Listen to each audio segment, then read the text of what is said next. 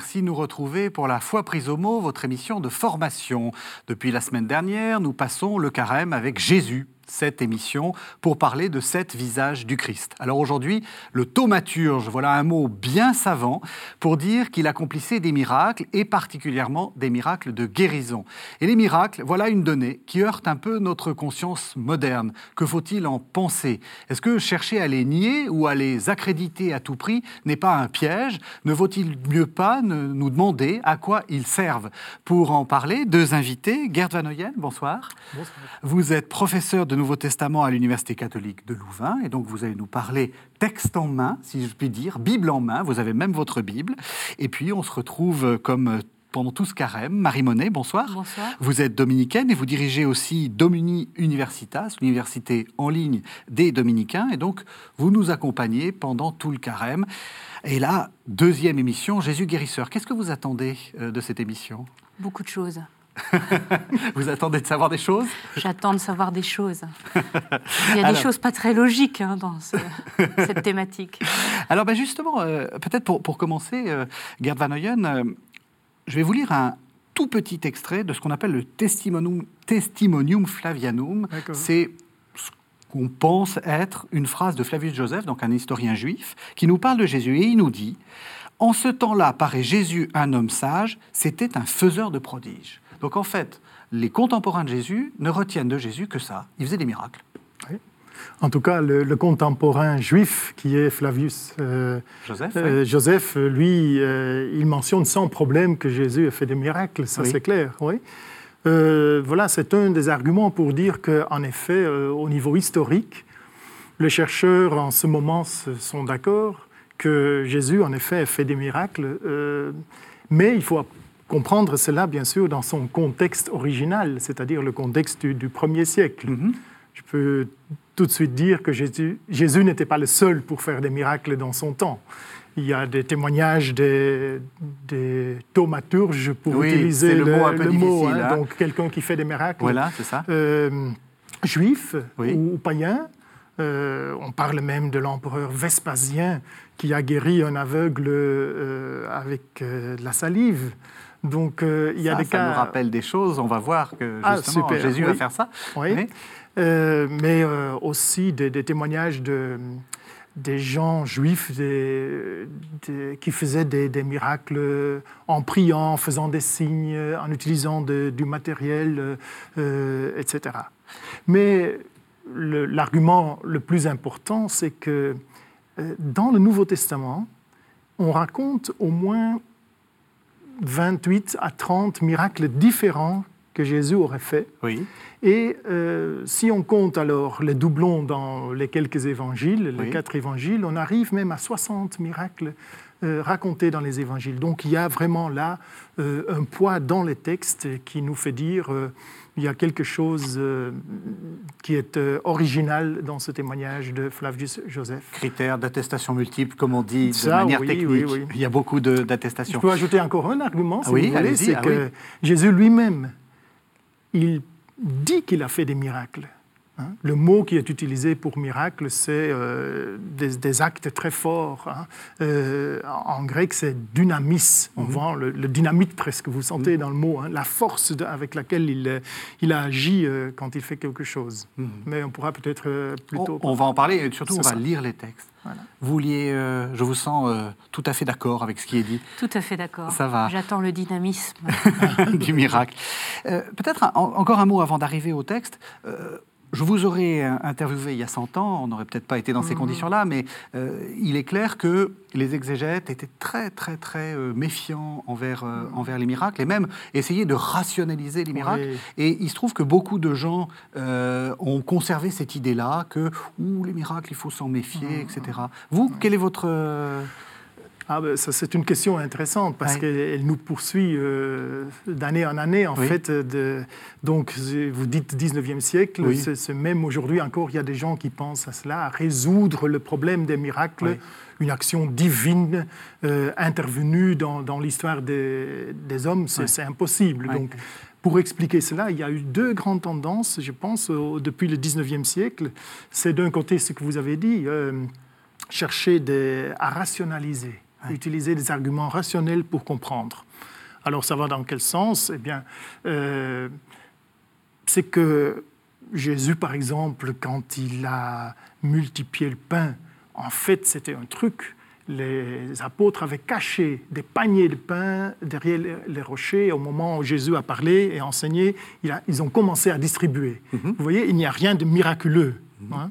Donc ça, c'est euh, un côté euh, rationaliste. Mhm. Euh, et ainsi, bien sûr, les exégètes voulaient dire, il n'y a pas de problème avec les miracles, on peut les comprendre. Mhm. D'accord? Deuxième possibilité, c'est dire justement le contraire. C'est-à-dire, Jésus était le Fils de, de, Dieu, donc il pouvait faire des miracles, il pouvait faire ce qu'il pouvait avec la puissance de Dieu, et même rompre la loi naturelle, etc. Mhm. Voilà. Ces deux tendances, bien sûr, euh, risquent de ne pas prendre au sérieux le texte. Ah voilà, c'est ça que je trouve intéressant. Et je pense que justement dans l'analyse des textes, on, doit chercher à éviter, à creuser le problème de l'historicité. Euh, on en parlera tout de suite, je suis, je suis convaincu. Mais euh, histoire et foi, ce n'est pas parce que quelque chose s'est passé historiquement que nous avons la base de notre foi. Oui. ça se situe à un autre niveau, sens dans la vie, etc. Très bien, ben, comme ça, ça nous met, euh, ça nous met euh, tout à fait euh, face au texte. Donc, je vous propose qu'on commence par un premier texte. Alors, vous avez parlé de guérison d'aveugle, et eh ben, on va parler de la guérison de Marc 8, donc, parce qu'il y en a deux, on va en parler juste après. Marc 8, ce sont les versets 22 à 26, donc c'est la guérison de l'aveugle à Bethsaïda. Ils arrivent à Bethsaïda. On lui amène un aveugle et on le supplie de le toucher. Prenant l'aveugle par la main, il le conduisit hors du village. Il mit de la salive sur ses yeux, lui imposa les mains et lui demandait ⁇ Vois-tu quelque chose ?⁇ Ayant ouvert les yeux, il disait ⁇ J'aperçois les gens, je les vois comme des arbres, mais ils marchent. Puis Jésus lui posa de nouveau les mains sur les yeux, l'homme vit clair. Il était guéri et voyait tout distinctement. Jésus le renvoya chez lui en disant, N'entre même pas dans le village.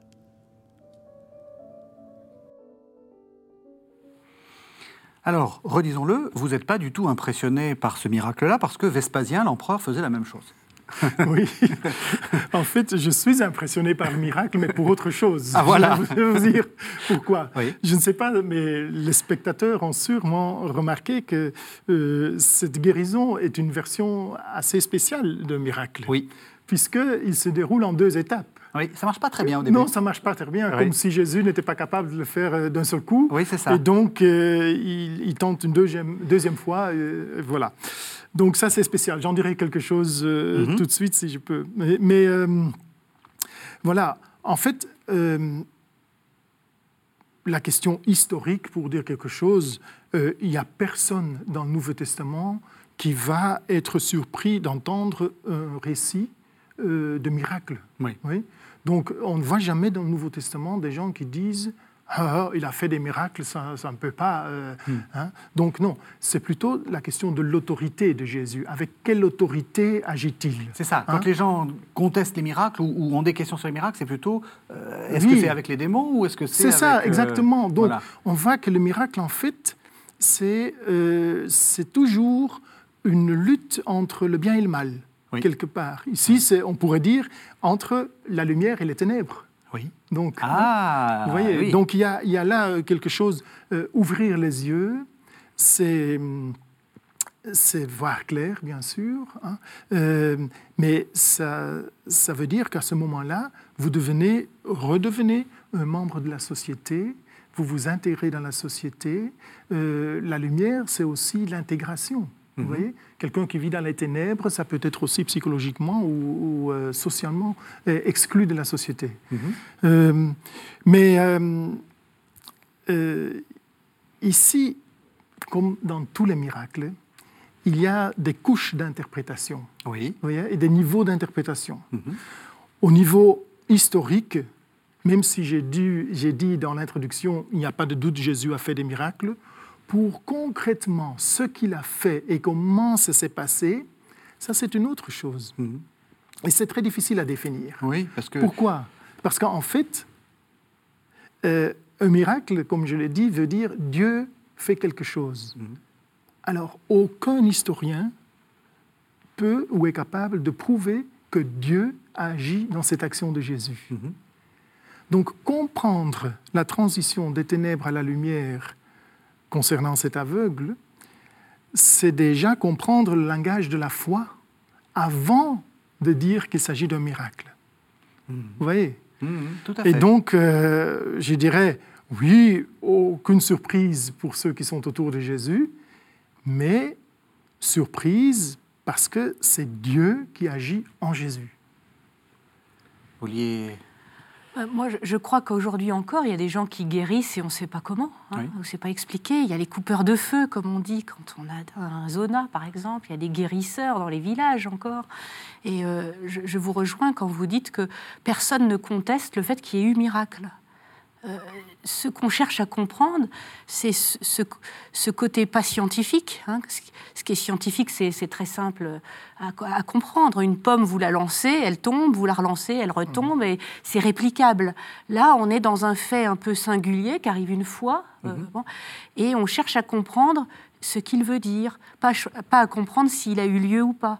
On cherche euh, quel est le symbole, qu'est-ce que Dieu cherche à dire à travers Jésus, tout simplement, cherche à, à faire comprendre dans ce, dans ce miracle. Et donc, je suis très sensible à, li- à- à dire que c'est, on, on a déjà compris qu'on passe des ténèbres, de, de l'obscurité, quoi, à la lumière. Et de quelle lumière s'agit-il alors? Mhm. Oui, euh, c'est très intéressant ce que vous dites, hein, la comparaison avec la, la situation actu- actuelle et des personnages actuels qui, qui sont capables de faire la même chose, entre guillemets. Mais euh, je voudrais ajouter euh, une, une- quand même quelque chose qui est particulière Mhm. au récit dans le Nouveau Testament. hein. C'est que, en fait, on ne peut pas les isoler de leur contexte Oui. ils font partie d'un récit beaucoup plus large. Ouais. Et euh, bon, euh, quel est le récit que Marc nous raconte? Eh bien, ce sont les premières paroles de Jésus qui dit euh, voilà, je vous annonce le, le royaume de Dieu euh, qui est très proche. Et cette expression royaume de Dieu va rester comme un fil rouge dans l'évangile du début à la fin, presque à la fin, je dirais.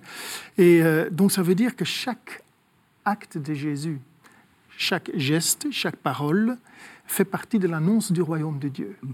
Et donc aussi la guérison euh, de l'aveugle, c'est un signe de la venue du royaume de Dieu. C'est un symbole. Et donc, ce que j'essaye de faire de cette manière, c'est dire pourquoi est-ce qu'on a ces récits dans l'Évangile? Oui. Ce n'est pas qu'est-ce qui s'est passé dans l'histoire, mais Oui, pourquoi est-ce qu'on absolument, dans l'Évangile? Oui. donc, un des sens, c'est que Jésus montre physiquement qu'il apporte le royaume de Dieu dans notre histoire. hein, et que ce n'est pas quelque chose qui est simplement spirituel. La guérison d'un aveugle dans le récit, compris par les, les- les gens d'antan, ça ne pose pas de problème, ça a lieu. Oui. Mais l'intégration dans l'idée de c'est le royaume de Dieu qui arrive, ça c'est assez choquant. Parce que avec quelle autorité Hmm. peut- peut-il le dire? Tout à fait. C'est ça? Tout à fait. Ben, C'est ça qu'on va essayer de, de, de- de comprendre. Alors, moi, ce qui me frappe dans ce, dans ce texte, c'est euh, ce que vous avez dit. D'abord, euh, euh, c'est en deux temps. Et puis, en plus, il utilise, euh, il utilise de sa propre salive. Pourquoi il ne fait pas et, et, et puis voilà, euh, comme, euh, comme il est Dieu, hein, euh, tout va bien. hein. Tout il suffit de, Ouais, ouais. il suffit qu'il claque dans les doigts et hop, il le voit. Qu'est-ce qui, comment est-ce qu'on peut D'abord sur la salive. D'abord sur la oui. salive. Donc là, en fait, c'est un- une sorte de médicament, je dirais presque magique, hein, qui est utilisé. Euh, pourquoi euh, euh, C'est quelque chose de physique aussi, c'est quelque chose en, en effet de, de- de Jésus lui-même, ça fait partie de sa force Mmh. hein, euh, pour pouvoir guérir. C'est c'est quelque chose qui est utilisé dans l'Antiquité pour guérir. On, on le voit dans les, dans- chez les Grecs, on va chez les Juifs aussi. Donc, rien de spécial, je dirais. hein. Mhm. Mais en même temps, Ça marche pas très bien. Euh, non, ça marche pas tellement, mais j'allais dire, euh, pour Jésus, c'est peut-être le, le, le moyen le plus magique qu'il a utilisé. Oui. Par rapport à ses contemporains, c'est très peu. Donc Ah oui. il reste très sobre, aussi. très sobre Oui. dans euh, les paroles Oui. hein, et les gestes. Jamais Jésus va se dire Ah, c'est moi qui l'ai fait, hein. c'est moi qui ai guéri. Oui, au contraire. Hein. euh, non, au contraire. Il oui. lui dit n'entre même pas dans le village. hein. Exactement, ouais, c'est ça. Donc ça c'est euh, question de salive, pourquoi Ouais. La deuxième question, est pourquoi est-ce qu'il faut deux étapes dans la, dans la guérison? Là, je pense, en parlant des couches d'interprétation, qu'on ne peut comprendre le, le récit si on ne l'intègre pas dans l'ensemble, disons, de la section du chapitre 6 qui précède. hein. Nous sommes ici dans le chapitre 8. Mhm. euh, jusqu'au chap- chapitre 10, par exemple. Euh, et pourquoi? Bon, apparemment, il est difficile de voir clair. Il est difficile de comprendre ce qui se passe. hein. Et cette même, euh, je dirais, euh,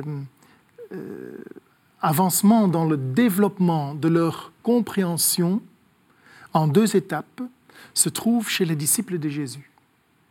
Donc, ils ont, ils ont, euh, ils ne comprennent pas du tout euh, au début ce que Jésus veut faire et euh, son enseignement, sa prédication, ses miracles, et ils, ils ont besoin d'étapes pour comprendre.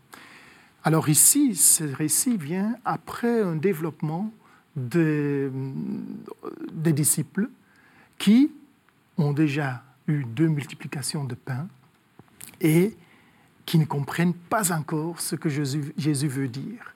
Donc, c'est une sorte de pédagogie, un symbole pédagogique, cette guérison en deux étapes, je pense.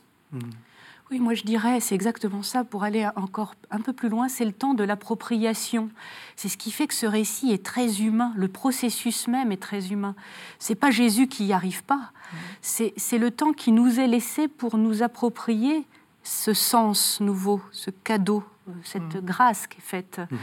Et euh, prenons un cas très concret. Vous êtes aveugle. Vous l'avez toujours été. Alors, Le jour où vous recouvrez la vue, avant de faire le lien, vous voyez arriver un chien.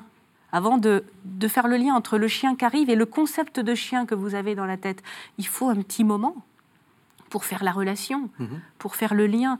Et donc moi je trouve que dans cette- ces deux étapes, on voit la délicatesse aussi de, de- de Dieu qui agit sans brusquer le processus humain, qui nous laisse le temps de cette pédagogie de nous approprier les choses, ce sens, cette lumière nouvelle, qui n'est pas là pour euh, voilà éblouir d'un coup ou, ou faire pro- enfin, propulser l'humanité, enfin le pas, pas propulser, mais exploser euh, la capacité humaine, mais pour la faire advenir à, à un autre niveau.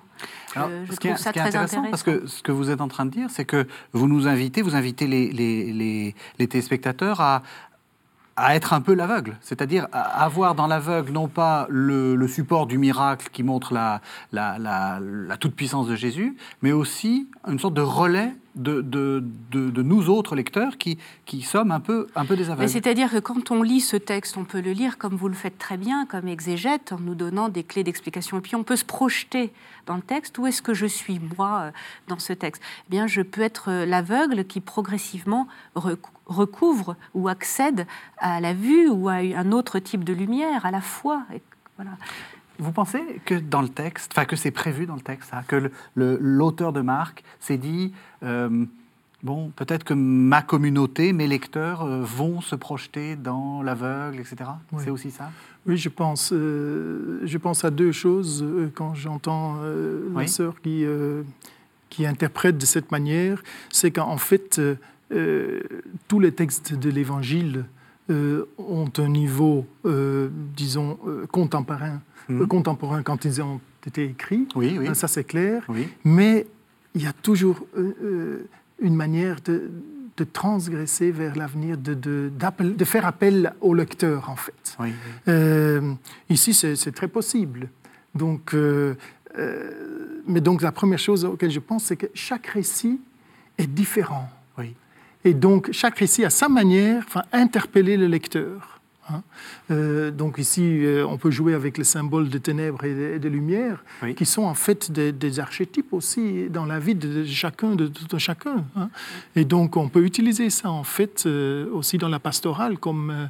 oui, tout à fait, je suis d'accord. Par exemple, je peux me projeter comme l'aveugle ici, mais je peux aussi me projeter comme disciple de Jésus qui suis appelé à mon tour à apporter une certaine lumière à l'humanité, mhm. à aider une personne à voir. Mhm. Mhm. Et c'est très concret, c'est pas seulement apporter la foi, mais on dit l'expression en français ouvrir les yeux à quelqu'un, euh, l'aider par exemple à conscientiser une situation d'injustice qu'elle subit, euh, l'aider à justement à, voir les choses autrement pour accéder à plus d'équilibre.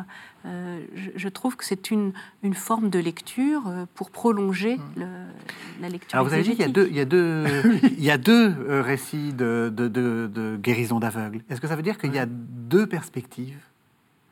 Oui, en effet. Que justement, c'est pour nous dire, ben, toute guérison d'aveugle ne se vaut pas. Enfin, toutes les guérisons ne sont pas pareilles, même si c'est à chaque fois Jésus qui guérit un aveugle. Il y a quelque chose de différent.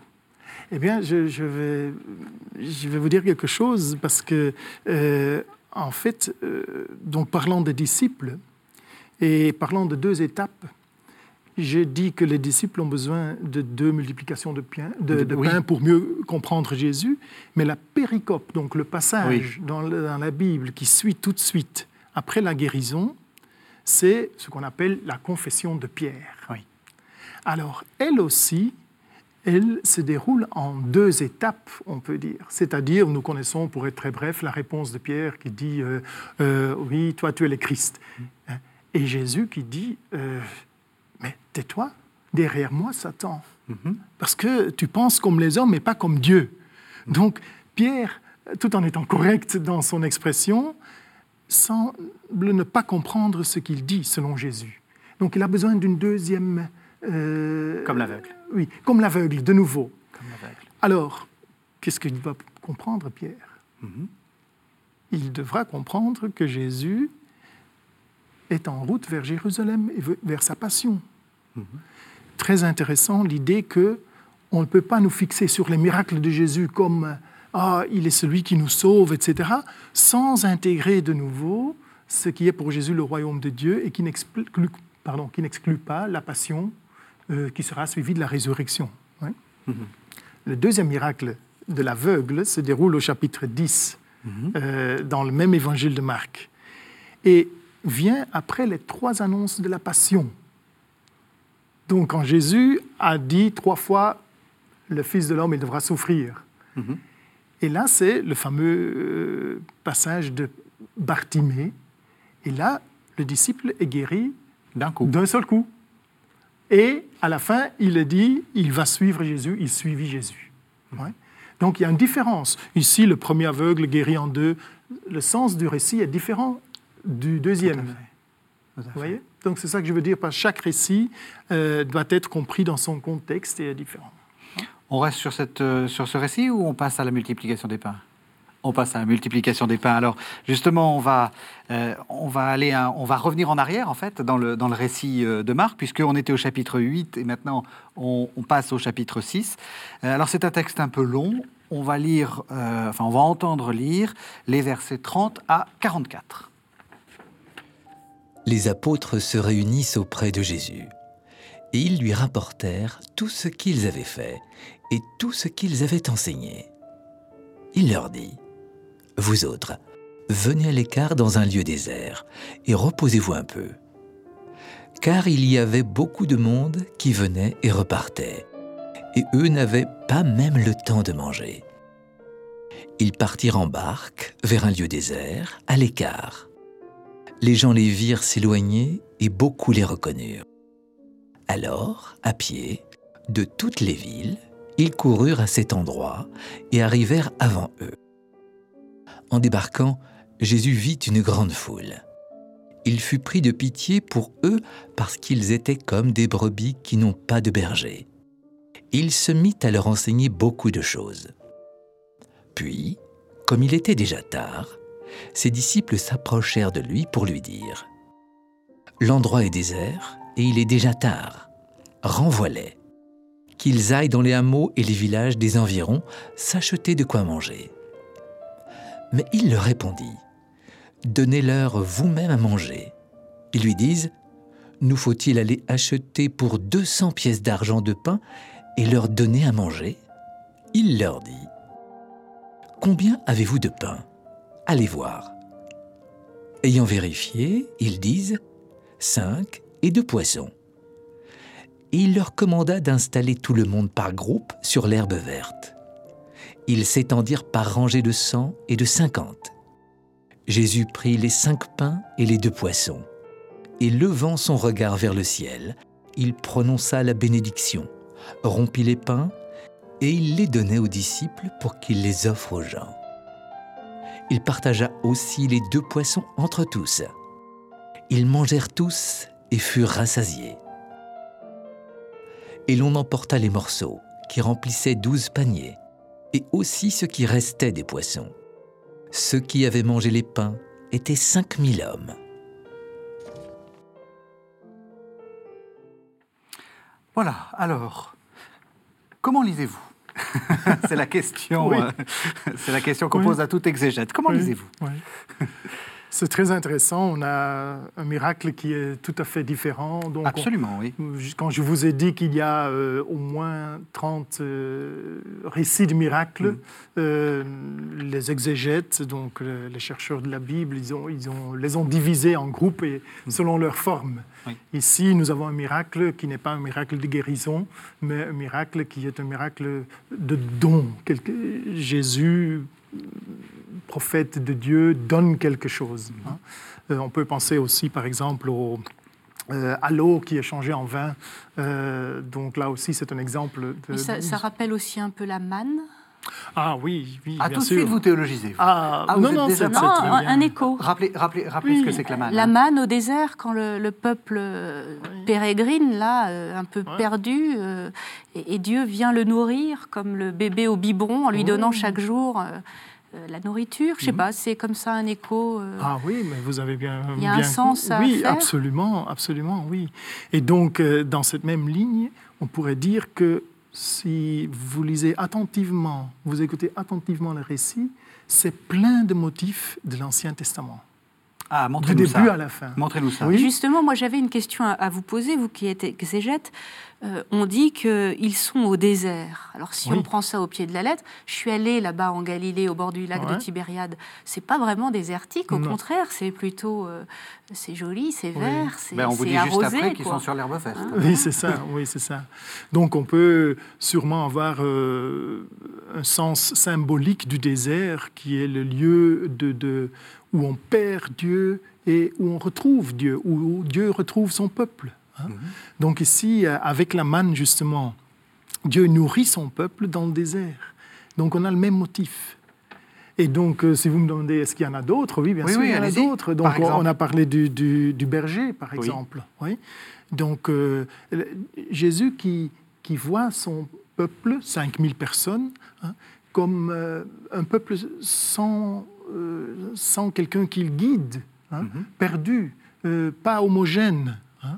Euh, c'est pour ça qu'ils vont se mettre dans des groupes de 50 euh, sur, 100, sur 100. Donc ça aussi, c'est un motif qui se trouve justement dans le livre d'Exode et Numérie, Nombre. Donc, euh, et euh, aussi dans les textes de Qumran, hein, qui parlent donc d'une sorte d'organisation structurée de la communauté. hein. Mhm. Euh, pas pour avoir de la discipline, non, mais, mais pour dire Organisé, que ce peuple-là qui est dans le désert, perdu et, euh, et dispersé, se réunit. hein. Ah, Et- vous voulez dire qu'ils sont comme des brebis qui n'ont pas de berger, c'est-à-dire que c'est un troupeau, enfin c'est même pas un troupeau, c'est une espèce de, de, de peuple Masse. complètement... Des, des- Et là, tout d'un coup, ça devient un peuple, c'est-à-dire quelque chose d'organisé. Oui, mais euh, c'est c'est intéressant parce que quand Jésus voit le peuple hein, sans berger, qu'est-ce qu'il fait? Il enseigne. Il Oui. enseigne, dit le texte. Mhm. Ouais. Alors, on pourrait demander aux, aux spectateurs, mais qu'est-ce qu'il enseigne Jésus? Ce n'est pas dit dans le texte. Ce n'est pas dit. Non Donc, Non, non. qu'est-ce qu'il fait? Il, En fait, il y a cette histoire de, de, de nourrir les gens. Donc, son acte est l'enseignement. Mhm. Oui, Ne pas vivre seulement de pain, mais de parole. Oui, la parole, c'est aussi le pain. Je dirais dans les deux, dans les deux sens. hein. L'homme ne vit pas seulement de la parole non plus. Mhm.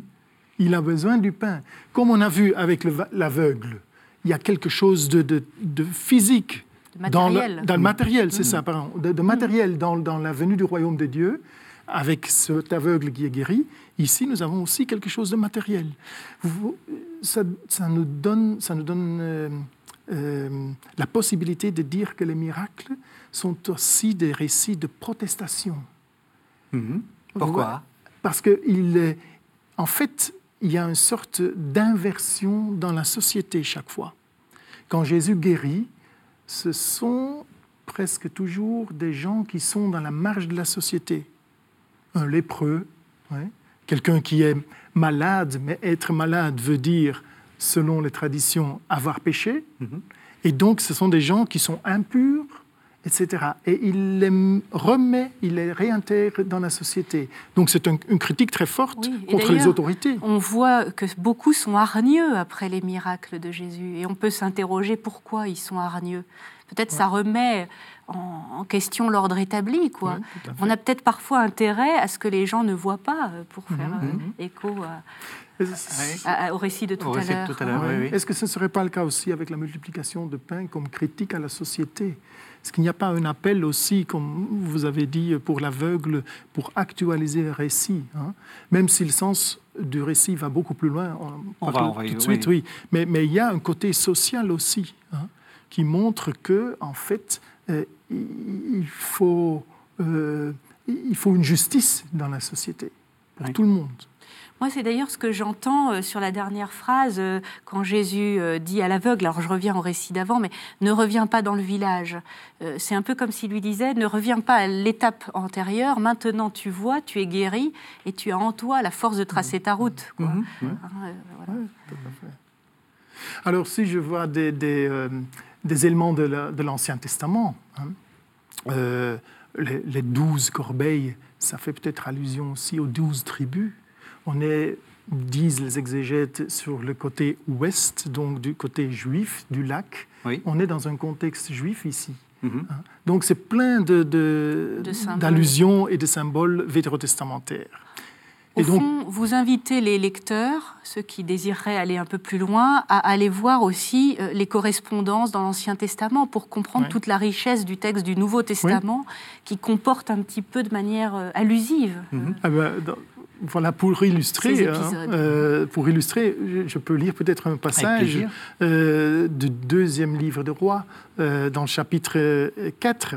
Et en fait, vous allez voir comment le récit de la multiplication faite par Jésus compare ce personnage de Jésus avec les personnages de l'Ancien Testament. Le passage est assez court, donc voilà. Un homme vint de Baal Salisha et apporta à l'homme de Dieu, en fait c'est Élisée, C'est un oui. prophète, hein, du pain de prémisse, vingt pains d'orge et du grain frais dans son épi. Celui-ci ordonna, offre aux gens et qu'ils mangent. Mais son serviteur répondit, Comment servirai-je cela à cent personnes? Il reprit, Offre aux gens et qu'ils mangent, car ainsi a parlé Yahvé. On mangera et on en aura de reste. Il leur servit, ils mangèrent et en eurent de reste, selon la parole de Yahvé. Ah, c'est surprenant, non? Oui, c'est Donc, exactement pour la même dire histoire. que c'est la sauf, même histoire. Sauf que Jésus fait mieux. hein. Euh, c'est le Franchement, sens. hein, là, euh, oui. Il a- cinq- il cinq pains accomplit et deux peut-être. poissons. 100 il- personnes, ça, on, on Voilà. pourrait faire aussi. hein, Oui, c'est on ça. peut faire, on peut faire. Mais là, Mais- cinq pains et deux poissons, il oui. n'y a pas grand-chose. hein. Mais donc, vous voyez la comparaison avec les grandes personnes, que ce soit Moïse dans le désert avec son peuple, Élisée, Élie, les, les grands prophètes, euh, Jésus fait mieux. Donc, premier niveau, de, premier niveau de lecture, première couche de lecture. Oui. C'est un Voilà. peu comme si Jésus venait accomplir l'histoire, la pousser à son achèvement. à- Tout à fait. Tout à fait. Oui. Alors, deuxième couche, si, si je peux dire, Mhm. il n'y a pas seulement le regard vers le passé dans le texte. Il y a aussi, et là, de nouveau, il faut voir le texte dans le contexte de l'Évangile, euh, euh, le, le niveau du présent du lecteur. Oui. Euh, là, je ne sais pas si vous avez bien écouté le texte, euh, mais qu'est-ce que Jésus fait quand il prend le pain? Il le prend, il le rompt il, Oui. il le bénit, Il le donne. il le donne, Mm. et il- les disciples doivent partager. Alors, ce sont les mêmes gestes du dernier repas que Jésus a eu Absolument. avec donc l'Eucharistie. Oui. Et donc, c'est au niveau, disons, du présent. Là, il ne faut pas regarder dans le passé, mais aujourd'hui, en se rassemblant ensemble, on partage le même pain et il y a assez pour tout le monde. Mhm. Donc, il y a une actualisation, je dirais, euh, bon, on peut dire euh, liturgique, hein, mais euh, voilà, des, des rencontres des gens.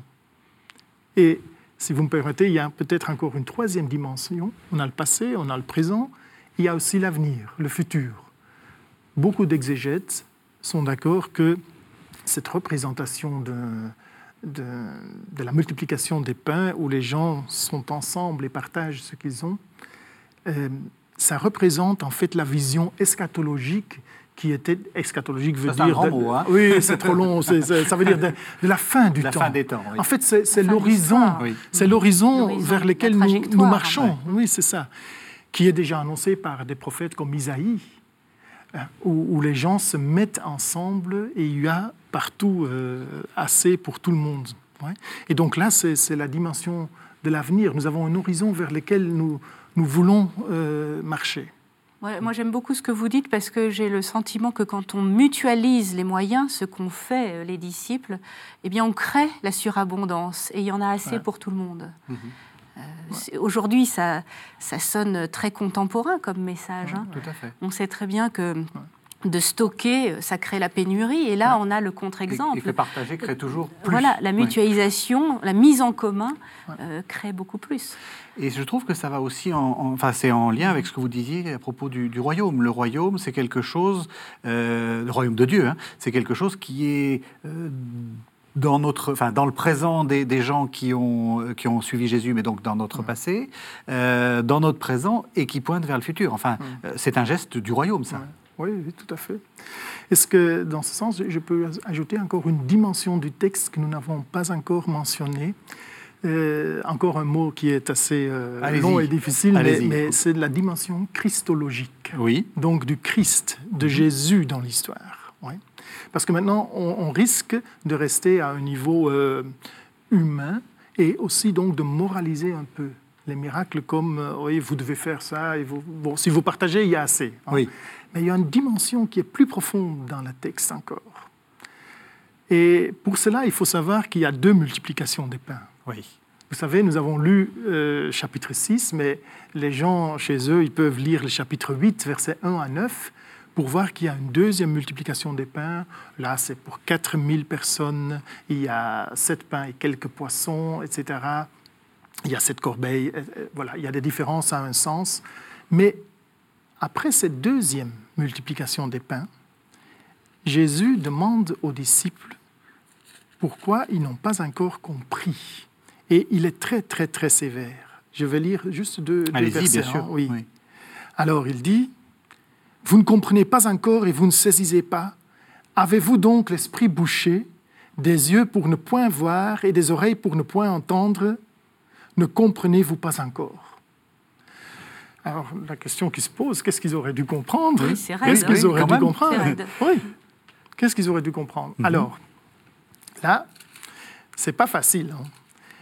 Moi, je pense qu'ils auraient dû comprendre qu'en fait, par Jésus, Dieu agit dans le monde. Donc, on a une dimension christologique sur le sens du Christ de ce qu'il fait. Et la raison pour laquelle je le dis se trouve dans l'histoire qui suit la première multiplication des pains. Là, vous avez Jésus qui marche sur les eaux, encore un miracle. Et qu'est-ce qui se passe dans cette histoire? Les disciples ne reconnaissent pas Jésus, ils pensent que c'est un fantôme. Et à la fin du texte, euh, Marc nous dit, ils ne pouvaient pas reconnaître Jésus car ils n'avaient pas encore compris l'histoire des pains. Donc l'histoire des pains est la clé pour comprendre qui est Jésus, pour parler de son identité. Mhm. S'ils avaient compris, ils auraient reconnu. Mais ils ne l'ont pas reconnu. Alors, donc la, la- la dimension profonde, en fait, liée au royaume de Dieu, c'est pour ça que je, Oui, je bien pense sûr, ça, bien hein. sûr, bien sûr. le royaume de Dieu annoncé par Jésus. Donc, le miracle fait sens pour ceux qui pensent, qui croient que le royaume de Dieu est en train de s'installer sur le monde. Et ça, c'est le sens profond des miracles de Jésus, qui est différent d'autres miracles dont nous avons parlé au début de cette émission. Mhm. Ça revient à ce qu'on disait la première, euh, la première mission, la semaine dernière, dans lequel euh, on, disait que justement, on peut parfaitement lire les, épisodes de la vie de Jésus uniquement sur le, de manière... Euh, un ras des pâquerettes, hein, au niveau de l'humanité, au niveau de la... Et c'est légitime, mais qu'il faut changer de regard, ça nous invite à changer de regard. Oui, tout au long de l'émission, là, je, trouve que ça illustre très bien ce qu'on a essayé de, comprendre la semaine dernière, vrai Dieu, vrai homme, ce balancement permanent. Euh, et là, vous nous montrez qu'on peut lire un texte avec plusieurs niveaux d'interprétation, et il ne faut pas en choisir une seulement. Mm. C'est un peu comme en musique, il faut l'accord fondamental, euh, il faut plusieurs notes, ou dans un chant, il y, a, la voix de soprane, de ténor, d'alto, etc. Et donc, il faut toutes les voix pour en comprendre tout le message. Hein. nous sommes très loin de, ce que nous avons dit au début. Est-ce que ça s'est passé réellement comme ça exactement. Mais là, on, on perd le sens. c'est plus le problème. Donc, on trouve une dimension qui, qui nous parle, hein, et à différents niveaux, euh, selon là où on est dans son propre euh, état de développement, euh, pensée, etc. Oui, on peut même les, maintenir à la fois, à la fois le, côté très éthique qu'il faut partager, et en même temps le côté peut-être plus théologique, etc. Donc, on peut, on peut parfaitement être sur plusieurs niveaux à la fois. c'est ça. Moi, j'ai une question de curiosité. Pourquoi est-ce que l'herbe est verte? Pourquoi est-ce qu'on nous explique que l'herbe est verte? On trouve ça un peu ridicule, non? Vous trouvez pas ça ridicule? Oui, c'est un petit détail dans le texte. Oui, moi j'aime bien les petits détails de texte. Après, je vais vous poser la question. Je vais vous poser la question des chiffres parce que euh, tout le monde, euh, tout le monde se demande pourquoi 2, 5 pains, 2 poissons, 150, etc. Est-ce que vous avez la bah, réponse? Deux poissons, bah, par exemple, qu'est-ce que ça veut dire? Oui, euh, voilà. Euh, par rapport à l'herbe à l'herbe verte. Commençons par l'herbe verte. Oui, ça c'est assez euh, un, petit détail qui peut-être a été interprété justement dans le, rationalisme dont nous avons parlé au mhm. début comme mais vous voyez, c'était des petites plantes, de l'herbe qui était fraîche, qu'on pouvait manger peut-être. Et donc ça expliquerait euh, pourquoi il y, avait, il y avait assez pour tout le monde. Oui. Tout le monde sait combien euh, c'est bon. Mais, la petite herbe. Que, donc on a aussi pensé c'est le printemps, on a, pour essayer de dater la multiplication de pain. Euh, mhm. Voilà. Mais est-ce que c'est pas déjà le symbole du nouveau qui est là? Eh oui. Est-ce que c'est pas déjà le symbole de, de, de ce qui... le vert espérance. oui, c'est ça, le vert espérance. Oui, oui, oui. Et alors pourquoi ces chiffres? Pourquoi 150 Pourquoi En fait, si je pose ces questions-là, c'est que euh, très souvent on, s'accroche à des chiffres et on ne veut pas bouger du symbolisme. C'est-à-dire qu'il arrive très souvent dans les groupes bibliques que des gens disent ah bon moi c'est 150, ça veut dire ça. Ou, euh, euh, bon, quel rapport vous Enfin, pour vous, est-ce que les chiffres c'est important dans le dans le texte? Est-ce qu'il faut à tout prix vouloir les décrypter? Ben, on, peut essayer de le faire, hein, euh, mais peut-être qu'on ne découvre pas le sens le plus profond du texte, mais ils font partie du texte, donc on peut quand même euh, méditer un peu mm. euh, sur le sens des chiffres. Et justement, quand j'ai parlé de la deuxième multiplication des pains, j'avais déjà mentionné quelques différences entre les chiffres. Vous voyez Donc, d'abord, ce qui est clair, que c'est que personne n'a compté les gens qui étaient là et que ce sont des chiffres symboliques. Oui. 4 5 000, non, non, le marais de chaussée a compté 4 euh, 000 seulement. oui, c'est ça. C'est pas de cette selon manière. la police, selon les manifestants. Donc voilà, c'est pas dans ce sens-là qu'il faut comprendre euh, les chiffres. Euh, je dis que la première multiplication se déroule sur terre juive, du côté ouest du lac alors, euh, il y a peut-être euh, euh, des arguments pour dire que les chiffres ont un sens qui renvoie aussi à l'Ancien Testament. Mhm. Les douze corbeilles, comme je vous ai déjà dit, bien sûr, ça fait allusion au chiffre 12 de l'Ancien Testament avec les, les tribus, etc. Il y a les 5000 qu'on a parfois compris comme les cinq livres de Moïse, donc la Torah. Oui. Euh, cinq euh, pains et deux poissons, comme vous avez demandé. Euh. Parce que souvent, les deux poissons, on va dire, ah oui, ben c'est l'Ancien, et le premier et le Deuxième mhm. Testament. Mais au moment où ils écrivent, il n'y a pas de deuxième encore. Non, non, c'est sans doute ah une interprétation des pères de l'Église qui est plus... c'est ça, hein, qui voit une typologie quelque part.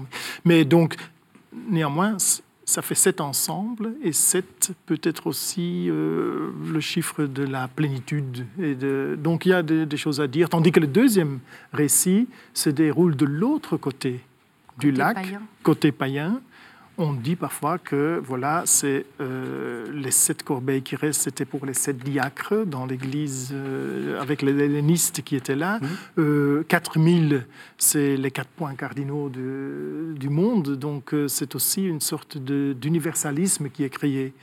Et alors, dans ce sens-là, on a toujours dit, voilà, Jésus est là et pour les juifs et pour les païens. Et pour les autres. Oui. oui.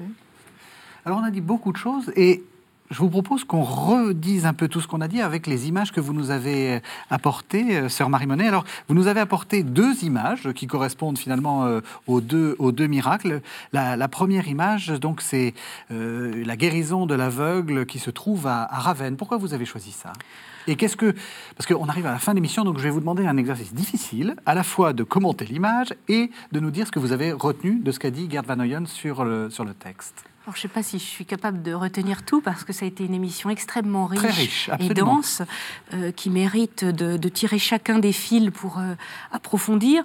Je vous ai apporté euh, l'image de la guérison de l'aveugle. C'est une mosaïque à Ravenne la basilique Saint-Apollinaire. Mhm. Donc, euh, euh, simplement parce que pour moi, elle est extrêmement belle, le geste de Jésus qui touche euh, le, mal, qui touche l'endroit qui fait mal, voilà, et qui permet à cet aveugle d'accéder à une dimension de son existence dont il était, qui est vitale et dont il était privé. Voilà. Et donc, euh, comme on l'a dit, on peut se, projeter comme étant l'aveugle, euh, appelé à, accéder à d'autres niveaux de notre existence. Et puis, peut-être, on peut se projeter dans, ce Jésus et, être comme son disciple, celui ou celle qui aide les autres à accéder à des dimensions de leur existence plus libres, euh, avec plus de justice, plus d'amour, etc. Gerd, vous l'avez, bon, vous la découvrez, vous la découvrez pas, vous l'avez certainement déjà vu bien des fois. Mhm. Euh, après votre explication brillante, qu'est-ce que, qu'est-ce, qu'est-ce que, est-ce que vous reconnaissez votre texte de Marc là-dedans? Euh, oui, je ne sais pas très bien si c'est justement le, la première guérison ou la deuxième. On ne voit pas les deux étapes. Euh, difficile à de, dire. Difficile à dire. Mhm. Mais juste pour compléter peut-être ce que la sœur a dit, c'est que je regarde aussi les, les deux personnages à l'extrémité à gauche et à droite. Et voilà, on dirait à gauche que vous avez quelqu'un qui est en train de, pousser. Vous voyez aussi les gestes des mains qui sont de manière horizontale prolongent vers Jésus. Oui. oui.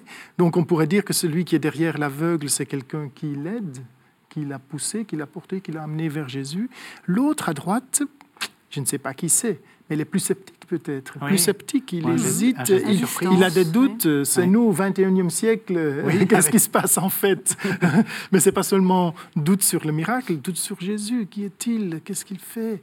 Donc, euh, je trouve, euh, je, ne dis pas, je n'ai pas de pour et de contre pour l'un ou l'autre, hein, mais, ce sont des expressions de comment nous pouvons nous euh, positionner. Et, et ça dit qu'on peut aussi avoir un peu de, de surprise et qu'il faut maintenir en lisant nos textes un peu de surprise en disant mais qu'est-ce qu'il est en train de faire? Est-ce que j'y adhère? Est-ce que j'y adhère pas? Comment je peux y adhérer? Absolument. Plus et puis, de questions que de réponses. Voilà, plus de questions que de réponses. Et puis vous nous avez amené une deuxième image archi célèbre, il faut bien le dire. C'est donc la mosaïque de Tabga. Euh, en Terre Sainte. Voilà, sur les bords de ce fameux lac de Tibériade. Et alors, je voudrais demander aux téléspectateurs qui regardent l'image avec nous, vous voyez bien, il y a deux poissons à droite et à gauche, et puis au milieu, il y a un, deux, trois, quatre pains. Alors, où est le cinquième? Question piège. Vous avez la réponse euh, Vous l'avez, vous? Ah, je l'ai. Allez, montrez-nous l'hôtel. Alors, on va regarder l'autre image. Et là, vous pouvez voir sur l'autre image que cette mosaïque est en fait au sol, devant un hôtel. Hein, on voit les quatre pieds de l'autel. On ne voit pas complètement l'autel sur l'image, mais les quatre pieds. Et là, on peut comprendre que le cinquième pain, c'est le pain eucharistique, celui que, qui, que nous faisons, que nous célébrons, que nous partageons jour après jour sur l'autel, euh, dans nos propres communautés, dans nos propres églises, dans nos propres chapelles. Voilà, donc il y a les quatre pains du miracle. Et le cinquième, c'est le pain eucharistique quotidien, le pain quotidien. Alors quand on célébrera l'Eucharistie, ben, on pourra penser à cette image de Tagba et plus encore à ce miracle de la multiplication des pains qui se poursuit aujourd'hui avec nous. Vous, quand vous voyez cette image, ça vous, vous y reconnaissez aussi votre marque? Moi, je, je, vois la sobriété. Donc c'est très sobre, l'essentiel. L'essentiel qui est là. Et, et, donc, c'est très bizarre quand, enfin, quand on est un peu dans la tradition chrétienne, on voit ça et on fait une association avec Jésus, quelque part. Ah, c'est l'icône de Jésus, c'est ça. Oui, et donc, euh, mais en même temps, c'est très euh, ancré dans la vie. Hein. Sans pain, sans poisson, on ne peut pas vivre. Et donc, ce n'est pas un Jésus qui est seulement spirituel, mais qui est aussi très euh, ancré dans notre vie de, chacun. Et donc, Eucharistie et multiplication des pains vont ensemble. Vous voyez? C'est comme si dans l'Eucharistie, on célèbre aussi le pain qu'on partage, mais dans la vie de chaque jour, dans les actes de partage, on célèbre aussi l'Eucharistie. Tout à fait. Et eh ben, ça sera le, le mot de la fin de cette, de cette émission. Merci vraiment à tous les deux de nous avoir fait euh, participer et comprendre cette réalité de Jésus thaumaturge. Merci quant à vous de nous avoir suivis. Vous pouvez retrouver cette émission sur le site internet de la chaîne www.ktotv.com. Vous pouvez le regarder autant de fois que vous le voulez, justement pour essayer d'aller plus loin et de peut-être Bible en main, de, de, de, vérifier tout ce que vous avez dit, Gerd Van Oyen. Merci de nous avoir suivis. On se retrouve la semaine prochaine pour un nouveau numéro, justement, de la série de Carême.